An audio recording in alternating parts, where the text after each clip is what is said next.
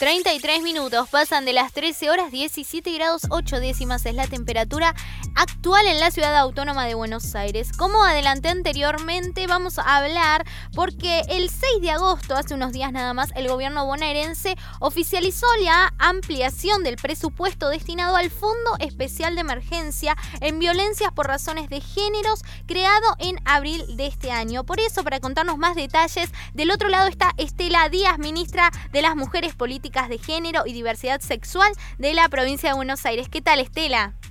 Hola, ¿qué tal? ¿Cómo les va? Buenos días. Muy buenos días. Buenas tardes, en realidad, ya, ¿no? Sí, sí, ya, ya pasamos la una de la tarde, ya podemos decir buenas tardes. Bueno, queremos eh, empezar, ¿no? Sabemos que este año fue muy importante, donde las políticas de género están presentes. Y por empezar, si bien fue a mediados de abril que se oficializó el fondo de emergencia, para aquellos que no están tan al tanto, ¿de qué se trata? ¿Cuál es el objetivo de este fondo? Bueno, es un fondo que se firma convenio con los municipios, se ejecuta a través de las mesas locales intersectoriales que atienden violencia y está destinado especialmente a las situaciones de mayor riesgo de emergencia, cuando hay que atender, asistir a una situación que requiere salida del hogar urgente, distintas medidas en esos contextos de atención a situaciones críticas de riesgo alto y que muchas veces cuando pasa eso se necesita recurrir a, bueno a recursos que todo lo que desde el Estado siempre tenés requisitos burocráticos, expedientes. Bueno, el fondo facilita que funcione como una especie de caja chica.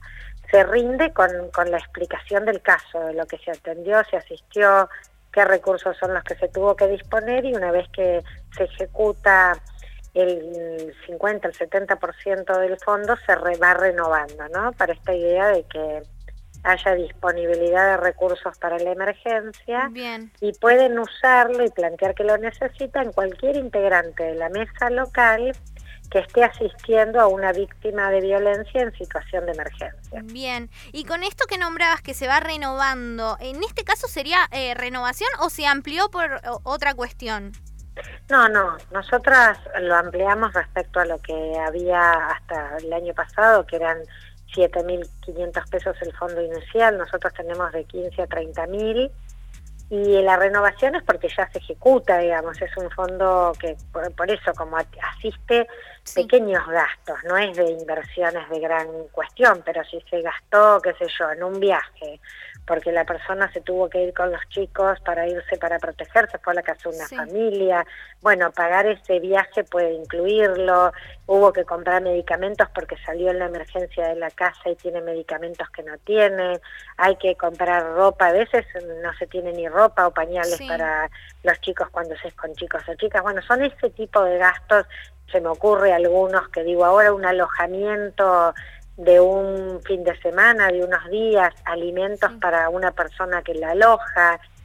Y entonces se gastó. Cuando se terminó esa cantidad, se rinde, se explicita con el caso que se asistió y se renueva automáticamente como para que eh, como una especie de fondo rotatorio.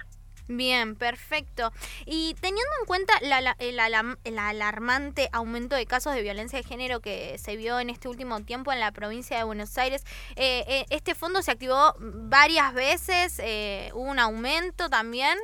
Mira, nosotros en realidad estamos recién poniéndolo en funcionamiento, estamos con 72 municipios que ya firmaron el fondo, varios que ya tienen la tarjeta y unos 50 más, estamos por 126 en total que están en proceso de trámite.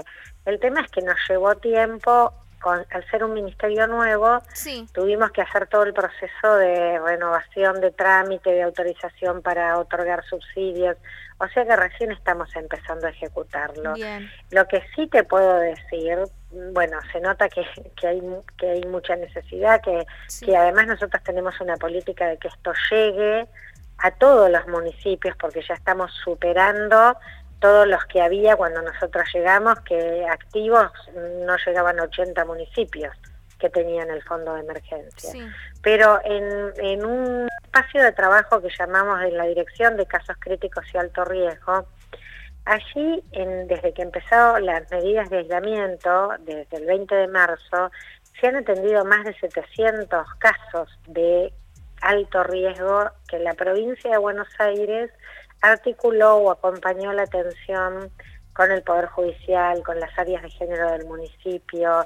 Bueno, casos muy complejos, que en algunos casos llevan horas la intervención, así que la verdad que mucho de esto y también los propios municipios nos dan cuenta de muchas situaciones en las que ellos mismos también intervienen habiendo situaciones de, mucho riesgo. ¿no? Bien, y en cuanto a esta alarmante situación, ¿qué otros programas o medidas se están llevando a cabo eh, desde la provincia de Buenos Aires, desde el Ministerio?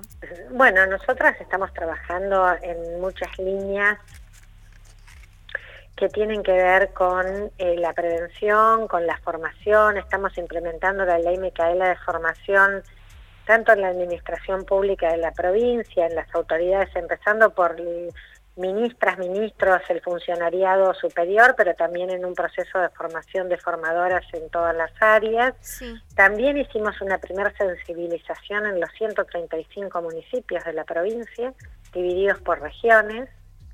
Y mm, estamos, bueno, en, el tema del trabajo con los agresores, hemos triplicado de la colocación de tobilleras, que son esos dispositivos duales que se colocan por orden judicial, que se han colocado, bueno, el triple de lo que se había colocado hasta fin del año anterior. Se formó a municipios para el uso de estos dispositivos. Abrimos una línea telefónica para varones que ejercen violencia o que tienen causas judiciales que se llama Hablemos, que es una línea que conveníamos con el Colegio de Psicólogos justamente para tener una primera escucha y para trabajar derivaciones posteriores a dispositivos que trabajen con varones que ejercen violencia. Así que bueno, hay un conjunto de medidas, bueno, asistencia alimentaria a población travesti trans y a mujeres víctimas de violencia y familiares de femicidio. Nosotros tenemos además una guía de actuación que hace todo un acompañamiento cuando ocurre un femicidio con la familia, eh, en torno bueno al seguimiento de cómo es la investigación de la causa judicial, acompañarla a la familia si necesita traslados, ver qué pasa con el acceso a un sepelio. Hay veces que hay situación de pobreza muy grande y no se accede a esto. Bueno, nos le pasó ayer, antes de ayer, con ese caso tremendo de Guernica, el femicidio, pero que la familia era de Verazategui. Estuvimos articulando mucho, estamos muy agradecidas al municipio de Verazategui que también favoreció el llevar a, la familia, a la chica que fue víctima de femicidio y acompañarlos en este proceso. La verdad que hacemos muchísimas cosas, pero nada de todo esto se puede hacer sola. Hay una fuerte voluntad política del gobierno de la provincia, pero lo hacemos con mucha articulación con los municipios y también con el Poder Judicial. Estamos hablando con Estela Díaz, ministra de las Mujeres, Políticas de Género y Diversidad Sexual de la provincia de Buenos Aires. Y nombraste eh, la capacitación que recibieron varios municipios, que abarcó un total de 1.600 trabajadores y trabajadoras eh, en cursos que implementaron esta para que, se funcione la ley Micaela. ¿Cómo fue la capacitación en los diferentes municipios? ¿Cómo se llevó a cabo la gestión?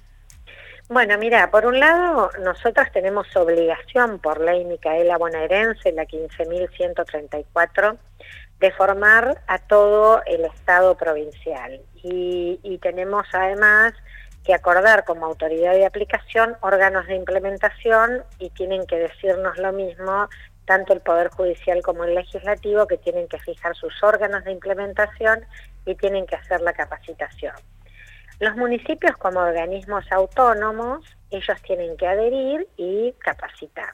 Nosotras le ofrecimos que podíamos hacer una sensibilización que duró una semana, estuvo a cargo de Néstor García, el papá de Micaela García justamente, que es nuestro director, y se hizo una primera jornada de sensibilización y la verdad que nos encontramos con una fantástica recepción, dividimos en ocho regiones la provincia, estuvieron todos los municipios, hicimos una semana más adicional para que se puedan sumar los municipios que no estuvieron en, estas primeras. Así que hemos llegado a los 135 municipios, a las, al intendente, a, las, a sus funcionarios, a personal de gabinetes, y vamos a seguir con una segunda instancia de formación de formadores y formadoras y sobre eh, noviembre se va a trabajar en la planificación para la implementación de manera más permanente ya en el 2021.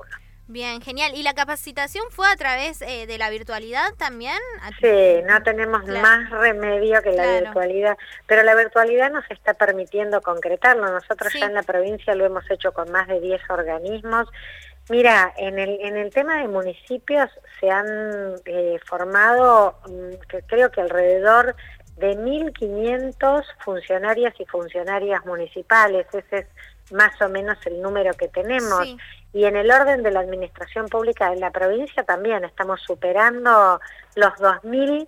Acá me están haciendo señas, me parece que más, que me estoy quedando corta con el número que ya que ya formamos de y estamos hablando de nivel de funcionariado, que nos parece muy importante empezar por allí, porque son decisores y decisoras políticos. Entonces es necesario que ellas, ellos tengan esta mirada a la hora de implementar las políticas. Así que la verdad que estamos teniendo buena recepción, es un, es un desafío gigantesco, sobre todo pensando en la provincia de Buenos Aires, que estamos calculando que tenemos alrededor de 550 mil trabajadores y trabajadoras, nada más que de la administración pública bonaerense.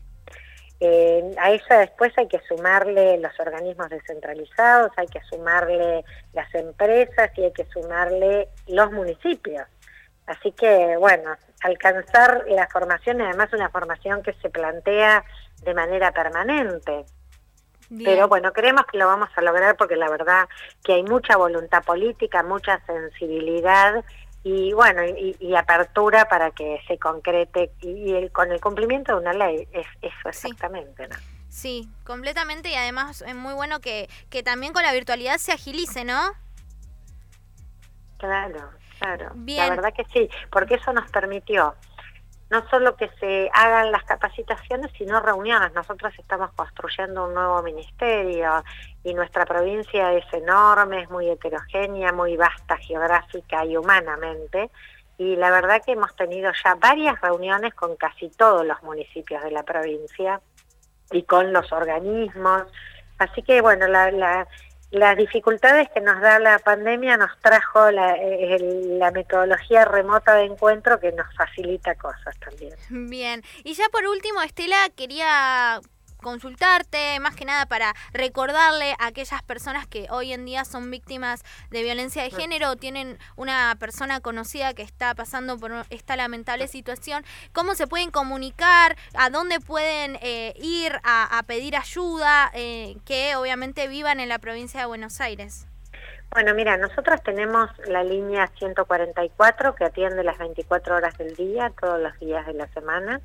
Pero además le incorporamos eh, dos números de WhatsApp, eh, te digo el que me acuerdo porque es más fácil, el 221-353 0500, nos pueden escribir WhatsApp también, ahí inmediatamente van a contestarle.